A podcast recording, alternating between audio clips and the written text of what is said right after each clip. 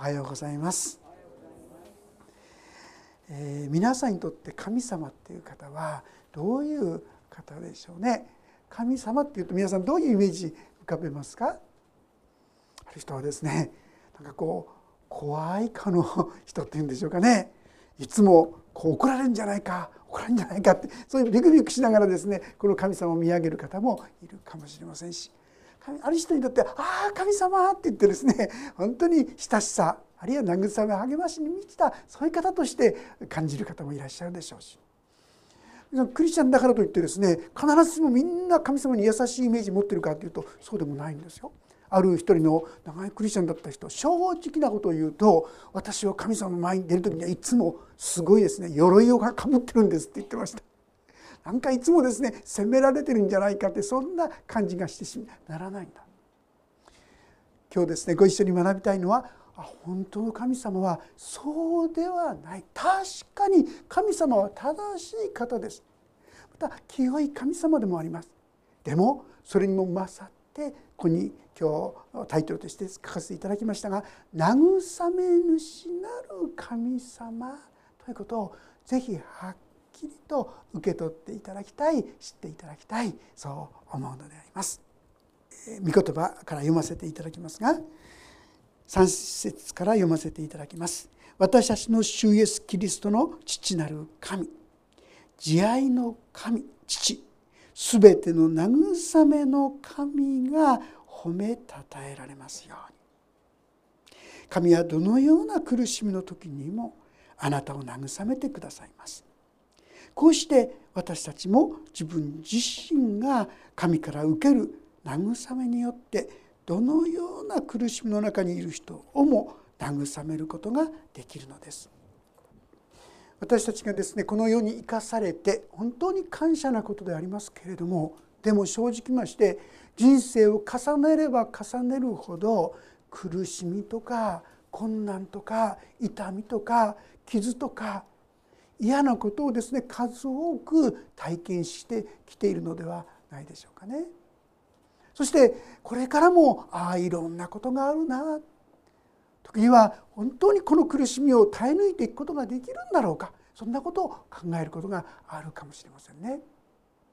そういう意味で私たちが神様が慰め主だということを知っておく知っているということは非常に重要なことではないかなあここに逃れがあるここに希望があるここに慰めがあると知るならばどんな困難があってもそれを乗り越えていく力となっていくことができるのではないかと思います。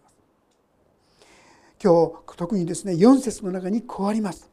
神はどのような苦しみの時にも私たちを慰めてくださいますすごいと思いませんか皆さん。すごい約束でしょ？えー、そのようなもの中にあってもなんて言っちゃっていいの？だって人間にはもう底知れない悲しみがありますよ。苦しみがありますよ。どういう中からも本当に慰められるんですか？ってこう言いたくなってしまうかもしれませんが。聖書神の約束はどんな時でもどんな中であったとしてもそこから慰めを受けることができるこういうんですよ。ある一人のですね人がいました、まあ、クリスチャンだったんですけどその人はですね婚約しておったんですね婚約しておったのところがある時突然光を失ってしまった要するに失明してしまったんですね。もうものすごいやっぱりこう全く今まで見えてたものが全く見えなくなるっていうのは本当に不安ですよね。何にもどこに行く何もわからないわけですか。らものすごい不安と失望の奈落の底といいましょうか。そこに落とされてしまったんです。けども唯一希望があったんです。それは何かって言いますと自分には婚約者がいる。いざという時にもあのフィアンセは私を支えてくれるだろう。そういう希望を彼はそこで持っておった。それでその婚約者にそのことを話した時に彼はきっぱり言われてしまったんですね。私は盲人と結婚するつもりはありません。クリスチャンだったんでこの人はってこう思ってた。でもきっぱりとそう言われてしまった。その時に二重の奈落の底に落とされたというんでしょうかね。どうにもない。もう行くところがなくてですね彼としては、まあ、教会に行くしかなかった。そして崩れて神様の前に出て「神様」って言って泣き崩れておったんですね。でもそんな彼がですね作った歌があるんです。それがね聖歌の282番というところに記されているんですがね。ちょっと 音程おかしいかもしれませんがちょっと歌ってみますね。こんな歌です。我お花たざる愛に恋つつ我が受けし命長深き海に返しまつら。我と共に行く光よこの耳の弱き強くしまひるのごとくに輝かせよ。特に3節ですが「悩めるこの身を喜びはといぬ。雨の中に虹。我は青に得て涙も消彼はどうしようもないこの悲しみとどうしようもない絶望の中でただひたすら神様の前で佇んでいた祈っていた。でもその時に彼の心に幾ばっかの光が注がれ始めたんですね。それはだんだんだんだん大きくなってそしてそこから立ち上がる力にまでなってそしてそれは特に3番悩める好み好みはもう目も見えなくなってしまってどうにもならないけどもでもその私のうちにあふれる喜び。喜びは問いぬ雨の中に本当にこの悲しみの雨の中に虹平和の印を本当に見ることができる。彼はこう歌う。そして涙もキュッと歌うんですね。皆さん神にはどんな悲しみの中にもあなたを慰めることができる。この事実をぜひ知っていただきたい。受け取っていただきたい。神にはどんな中からも救い出すことができる。たとえあなたがどのように神から離れていたとしても。イエス様の言葉多くの人が好きな言葉の一つがこれじゃないでしょうか。すべて疲れた人。重荷を負ってる人は私のところに来なさい。私があなた方を休ませてあげます。この言葉で慰められた人がどれだけいるか分かりませんね。これですねあなたが立派になったらもう改心して悔い改めてそして来なさいって言ってるんじゃないんですよ。ボロボロのどうしようもないあなたがそのままでいい。私のところに来なさい。苦しい辛い悲しい。自分で自分がどうにもならない。そうそれでいいんだよ。その姿のままでこの私のところに来なさい。私があなた方を休ませてあげます。この言葉を受け取った時にそうだ。私たちには立ち上がっていく力が与えられるんですよ。不思議ですね。多くのこの苦しみや悲しみを通った人がそれゆえにこの神様に出会いそして神様の愛と慰めを体験していく。今日私たちもそのような神様の恵みに共に預かっていくものでありたい。そう思うのであります。4節のところをさらに読ませていただきますが4節神はどのような苦しみの時にも私たちを慰めてくださいます。そうこうして私たちも私たちあ自分自身が神から受ける慰めによってどのような苦しみの中にいる人をも慰めることができるのです皆さんもし皆さんがこの神様の慰めというものを体験したならば皆さん自身が慰めるだけじゃないっていうんですそうではなくて同じような苦しみ同じような痛み同じような悲しみを通った人をも慰めることができるこういうんですよ。皆さんも時々そういう経験がありませんか？なんか上から目線でですねああだこうだ言われたら かえって反発やですね頭にくるってことがあるかもしれませんが優しい言葉でも同じ苦しみを通った人がですね一言言ってくださった。大変だったね。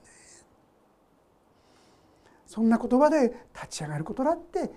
人にはできるわけですよね。実は私たちが神様から慰めを受けることはあなただけの問題じゃないあなたの周りにいる多くの苦しみや悲しみや痛みを抱えた人にも関わりがあるあなたがそれを乗り越えていくことによってあなたの周りの人たちにもそのことが可能になっていくこういうんですよ。さらに五節の中ではそれは私たちがキリストの苦難があふれているように。私たちにキリストの苦難があふれているように。慰めもまたキリストにあふれているからです。もし私たちが苦しみに遭うならそれはあなた方の慰めと救いのためです。もし私たちが慰めを受けるならそれもあなた方の慰めのためでその慰めは私たちが受けている苦難と同じ苦難に耐え抜く力をあなた方に与えるのです。これはパウロという人の言葉ですがこの私たちが受けた慰めがあなた方を慰めることができる。だから言い換えればこれから私たちが受ける苦しみそれはあなた方のためだよってこう言うんです皆さん。すごい達観した考え方ですよね。私が苦しみを受ければ受けてなおかつそれを自分が乗り越えることができる。神様から慰めをいただくことができればできるほど私は多くの人たちを慰めて励ますことができるんだからあえて言うなら喜んで私はその苦しみも受けますよとこう言ってるんですが皆さんパウロがどれほどの苦しみを通ってきたかご存知ですか、まあ、この同じとこの一章のですね8節からもちょっと記されていますからそこをちょっと読ませていただきますと「兄弟たちよ私たちがアジアであった苦しみについてぜひ知っておいてください」私たちは非常に激しい耐えられないほどの圧迫を受けついに命さえも危うくなり本当に自分の心の中で死を覚悟しました。これはもはや自分自身を頼まず死者をよみがえらせてくださる神により頼むものとなるためでした。ところが神はこれほどの大きな死の危険から私たちを救い出してくださいました。また将来も救い出してくださいます。なおも救い出してくださるという望みを私たちはこの神に置いているのです。皆さん死の苦しみ死の危険を通ったことがどれだけあるでしょうね。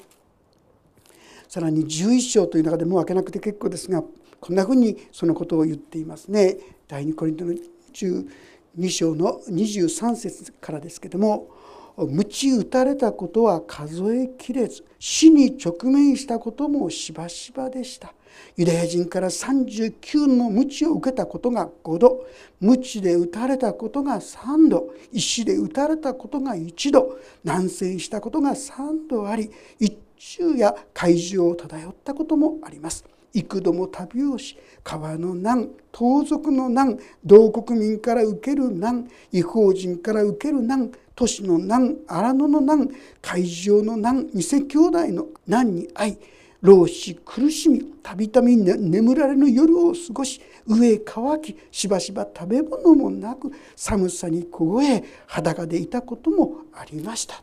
どうでしょうか皆さん半分でもこんな苦しみですね経験した人はいないんじゃないでしょうか。でもパウロはその度ごとに神はその苦しみから私たちを慰めてくださった励ましてくださったとこう言うんですよ。神のうちにはどんなとこからでも救い出すことができるんです。ですから問題は私たちがどのようにしてこの慰めを受けるか。その方法をしっかりとマスターすることではないでしょうか。さあじゃあどのようにしてこの慰めをいただくことができるんでしょうか。エレミア書というのが旧約聖書の中にあるんですがエレミア書の29章というところもしよかったら開けていただけますでしょうか？エレミア書の29章11節から13節そこをもしよろしければご一緒に読んでみたいと思います。エレミア書の29章11節から13節です。よろしいでしょうか？それではお読みしましょう。3はい。私はあなた方のために立てている計画をよく知っているからだ。主の告げそれは災いではなくて平安を与える計画でありあなた方に将来と希望を与えるためのものだあなた方が私を呼び求めて歩き私に祈るなら私はあなた方に聞こうもしあなた方が心を尽くして私を探し求めるなら私は見つけるだろう。ありがとうございます。これは、まあ、イスラエルの民が大変苦しい時にですね語ってくださった神様の言葉でありますが秘訣は何か。心を尽くして私を探し求める。私たちはどこまで神様に本気になって求めたことがあるでしょうね。ちょっと祈って23日23回祈ってダメならもう諦めたなんてですね こんなことも多いんじゃないかと思うんですが聖書は心を尽くしてという言葉で表されてるんですよ。私たちがもしそういう神様の慰めというものをまだ経験していないとするならばそこまで本気になってまだ求めたことがなかったからかもしれませんね。本気になってこの神様どうしてもと言ってですね神様に突き進んでいく時に神様は不思議な先ほどのジョージ・マセソンのようにですね本当にありえない悲しみの中からも立ち上がる力を神様は与えようとしているんです。問題はそのようにして求めていくか否かなんですね。サムエル記という中にですね一人の人のことが出てきます。えー、その人はですねまあ、ハンナという人なんですが大変ないじめ本当に心をキリキリ裂かれるような痛みをですねこのいじめを経験したんですけどもその時に言ったの第一サムネ記の一章十節というところにこんな言葉があるんですね。そうですね。じゃあ開けましょうか。第3版で465ページ。第2版では425ページになりますが旧約聖書です。一章の10節のところをですねちょっと読ませていただきます。もし開けられた方はそれではご一緒に読んでみましょうか。一章十節三。はい。ハンナの心は傷んでいた。彼女は主に祈って激しく泣いた。ハンナの心は傷んでいた。皆さんもいろんなことで心が痛むことがあると思うんです。ただ問題はその時にさっき言った心を尽くしてというような形で祈るかどうでしょうね。今までに本当に涙を流してですね神様に叫んだという経験がどれだけあったでしょうね。そこまで真剣に祈ったことがどれだけあったでしょうか。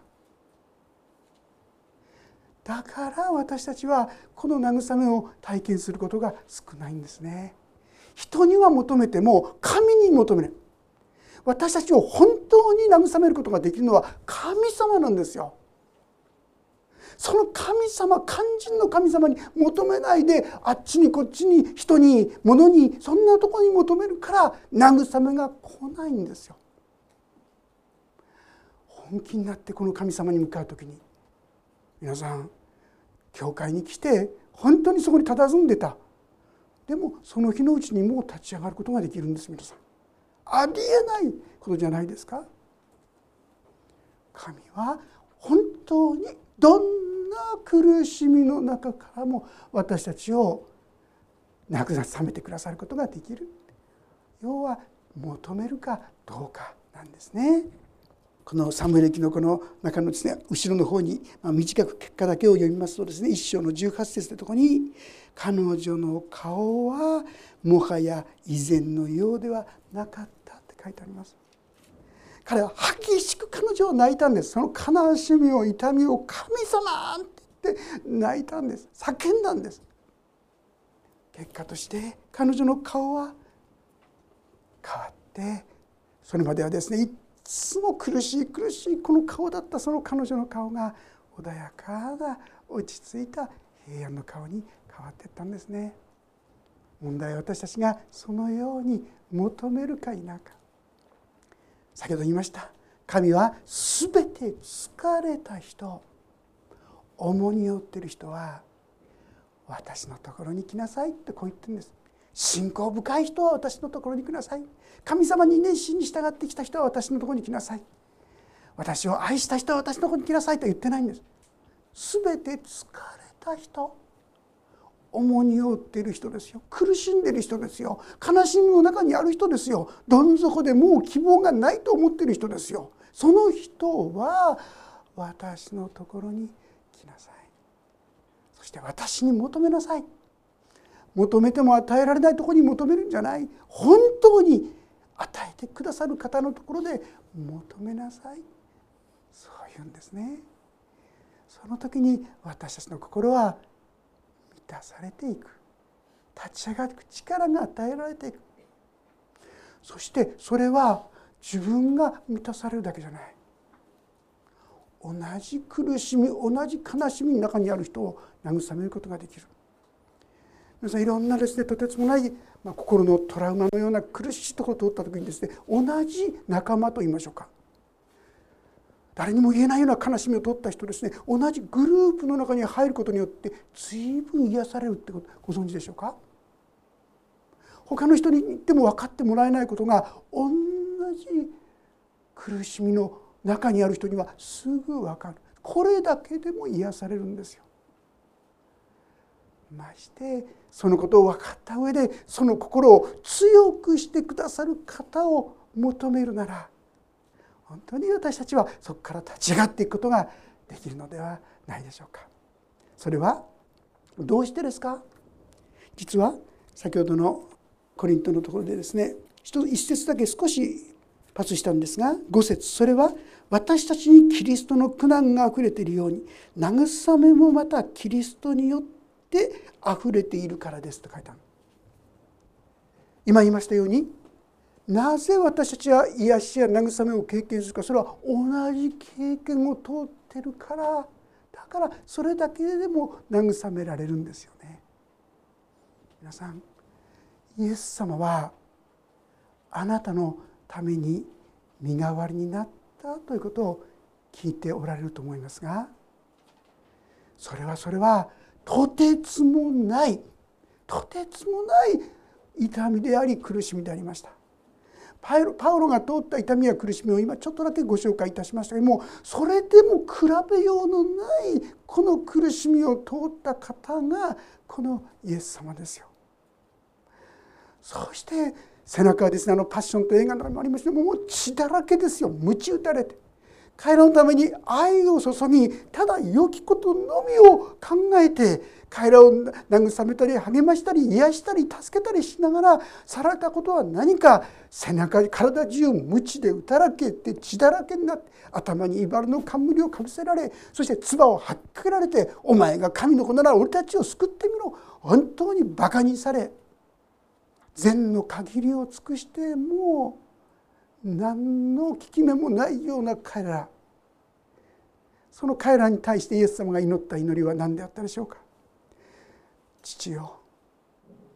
彼らをお許しください。彼らは自分で何をしているのかわからないんです。だから許してあげてください。まだ分かってないんだから。ここまで皆さんあなたのことを許してくださる方受け止めてくださる方慰めてくださる方励ましてくださる方いらっしゃいますか？私たちがああイエス様がこういう苦しみを通ってでもそれを貫いてくださった。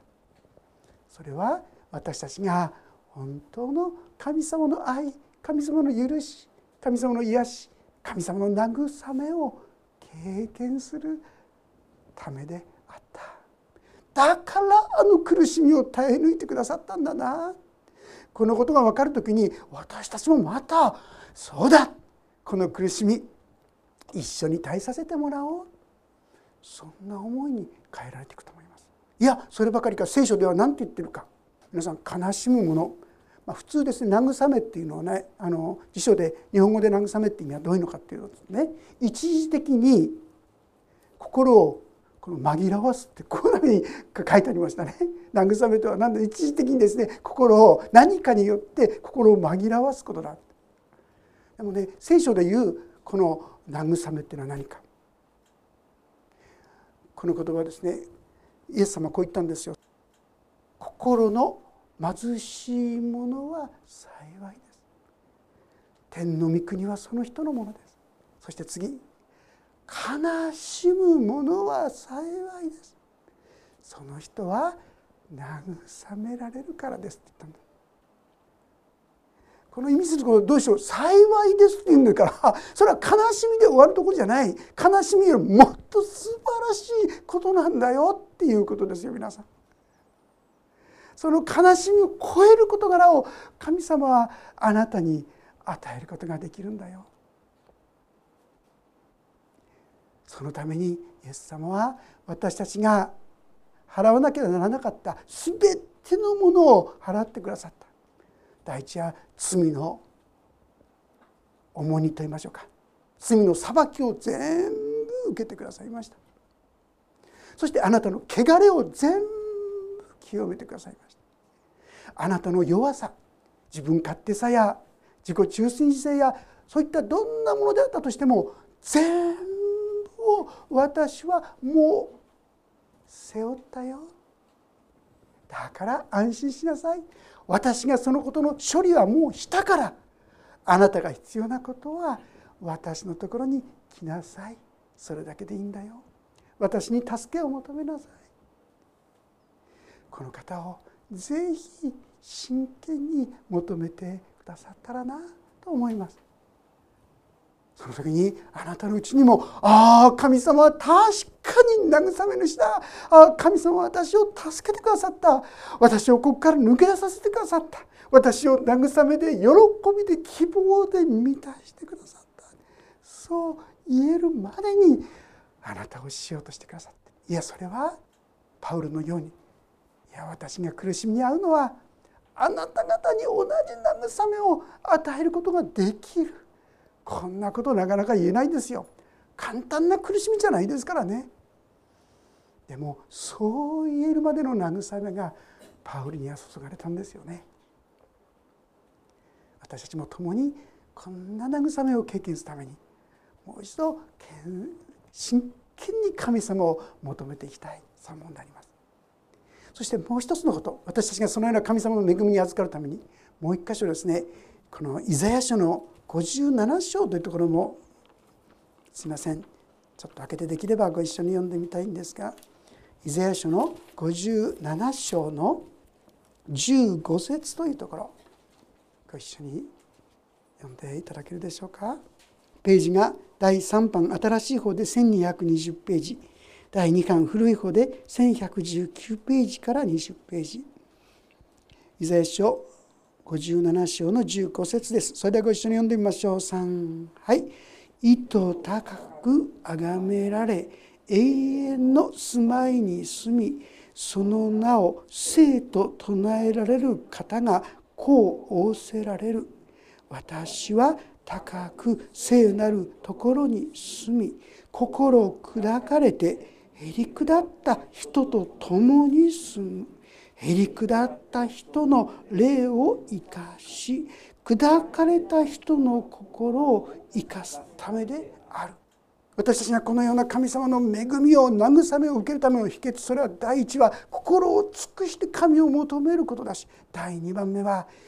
へりくだってへりくだって心を砕かれていることであるとこう言うんですね。その人の魂を癒す生かすためである私はついついですねまたかぶってしまうものですよね。でも本当に私たちは弱い貧しい本当に愚かな自分を正直に認めて告白していきたいと思います。先ほどもちょっと言った心の貧しいこの貧しさっていうのはですねもうちょっと何か欲しいものが足りないっていうそういう貧しさじゃないんですよこの言葉は。石品あろうが私もどうしようもないほど貧しいそういうことなんです。自分がですねそれほどに貧しい自分がそれほどに惨めなものそれほどに弱いものそれほどに愚かなものだともしあなたが思えるならあなたのうちには神の恵みがもうすぐそばにまで来ていますね。なぜなら神の恵みはそういうものに注がれるから熱心に求めるとともに本当に心をへり下って心砕かれてこの神様に求めていきたい。そしてこの神様の恵みを共に味わってああ本当ですよ。神様は慰めてくださいますよ。私もごく小さな経験にしかすぎませんがそういうことがあっちにもこっちにも縮められてますね。こんな時に苦しい時に辛い時に悲しい時に神様と言って求めていけばいくほどそのことを何度も何度も体験していくんですね。ぜひ悲しみの中で沈み込んでしまうだけではなくてそれを神様に持っていきましょう。そして神様の慰めと励ましそれをしっかり味わっていくお互いとされていけたらと思います。お祈りをいたします。天の父なる神様私たちは自分がどんなに弱いか愚かか貧しいかなかなか認めることができません。心が高ぶっていて神様本当はあなたの恵みを必要としているのにあなたの慰めを必要としているのに強がってしまってあなたのもとに行こうとはしないような傲慢が高ぶりがあることを許しください。どうか私たちも主よ私たちを慰めることができるあなたに求めることができるように助けてください。心を尽くして私を探し求めるなら私は見つけられる。主よあなたの慰めに出会うことができること。をありがとうございます。いろんな問題が起きた時にあの人にこの人にあのやり方でこのやり方でではなく本当に私たちを慰めてくださるあなたに求めることができ確かに神は生きておられる。そして私を慰め励まし立たせることができる。このことをどうか主よお一人お一人が体験なさっていくことができるように。助けてください。それは主よ。私たちの慰めだけではない。同じ苦しみを通った方々に同じ慰めを与えることができるようになる。いやどんな悲しみや苦しみがあってもいやそれはあなた方を慰めるためだ。主よなかなかそこまでは言えませんけどもどうか私たちもそのような主の慰めを分かち合うことができるところにまで私たちを引き上げてくださるようにお導きください。今困難や今苦しみに出会っている方がおられるでしょうか？どうかもっと主を真剣にあなたに祈ることができる力を与えてあげてください。求めを強めてくださるようにお願いします。そして確かに神は私を慰めてくださったと。慰めを体験するまで真剣にしよう。あなたを求めていくお一人一人にならせてくださるようにお願いします。そして共に神は生きておられて慰めの神であると死を明かし合うことができるまでにお一人一人を祝福してくださるようにお願いします。御手に委ねます。主イエス・キリストの皆によって祈ります。メンもうしばらくそれぞれに自分の言葉で応答の祈りをおっさんください。